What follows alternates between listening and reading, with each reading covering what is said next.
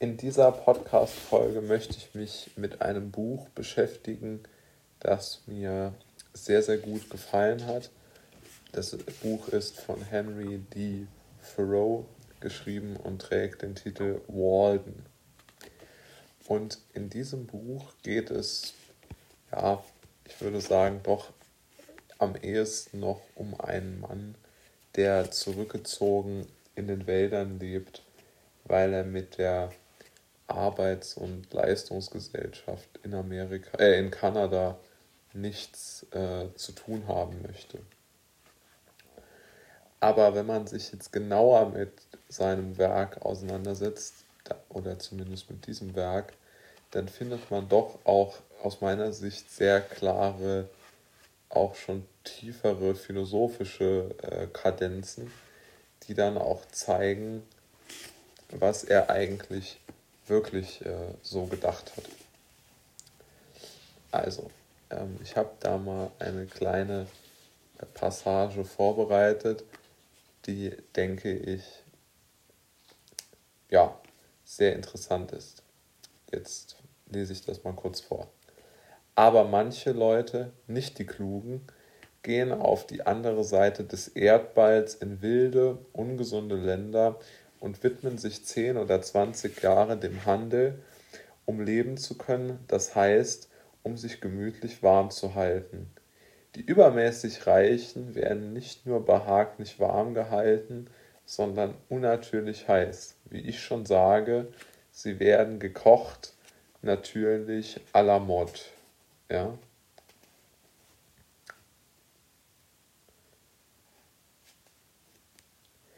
Und wenn man sich darüber Gedanken macht, was er hiermit meinte, dann äh, lässt sich ja klar sagen, dass er natürlich kritisiert, dass man zu viel besitzt.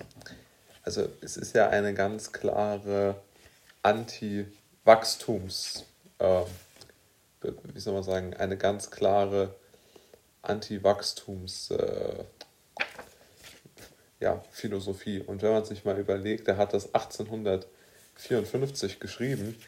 Also damals äh, gab es ja noch gar keine Umweltbewegung und so.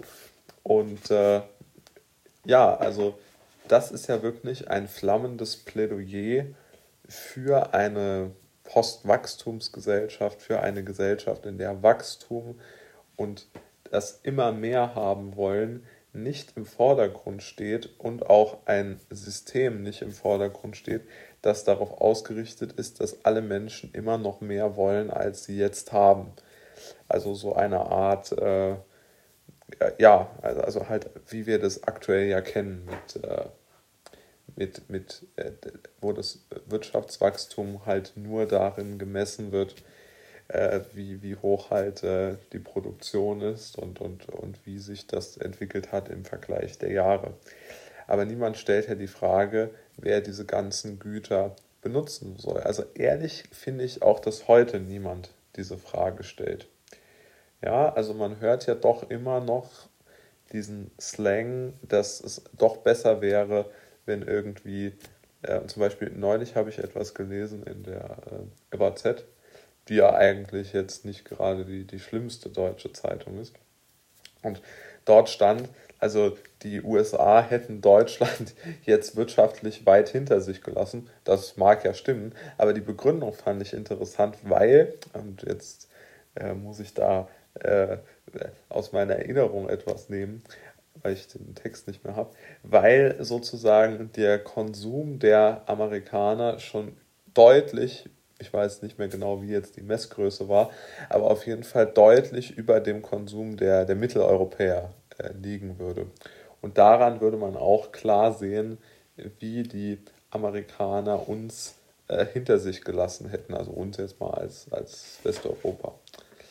Und ich finde, dort sieht man immer noch äh, klar, dass die Wirtschaft so verstanden wird, ja, wir brauchen immer mehr. Und man könnte ja auch sagen, das Land hat die, das beste, die beste Wirtschaft, in dem alle Menschen einen guten Lebensstandard haben, aber halt möglichst viel Freizeit oder die Chance auf möglichst viel Freizeit. Oder wir haben die beste Gesundheitsversorgung, weiß ich nicht, die wenigsten Schlaganfälle, Herzinfarkte und sowas. Also das könnte man ja auch als Kennzahl nehmen. Aber trotz allem in einer Zeitung, in der doch, ja, also die ich jetzt nicht, wie gesagt, als die schlimmste äh, äh, deutsche Zeitung bezeichnen würde, äh, sind immer noch sehr, sehr viele Menschen, die wirklich die Wirtschaft ganz klar nach diesen äh, Produktions-Konsum-Indikatoren ähm, äh, bemessen. Was ja von mir aus in manchen Fällen sinnvoll sein kann, da möchte ich gar nicht kritisch äh, jetzt das so sehen. Aber halt die Betrachtung ist, glaube ich, doch zu kurz gesprungen, wo man ja sagt, wir möchten eigentlich, und das sagen ja alle, also selbst alle Geschäftsführer von, von DAX-Unternehmen oder was weiß ich, sagen ja, wir möchten möglichst wenig CO2 emittieren. Das ist ja zum Moment so das Riesenthema, das über allem steht. Und ein ganz wesentlicher Faktor davon wäre ja zu sagen, wir konsumieren weniger und wir produzieren weniger, weil wir auch nicht so viel brauchen. Ja?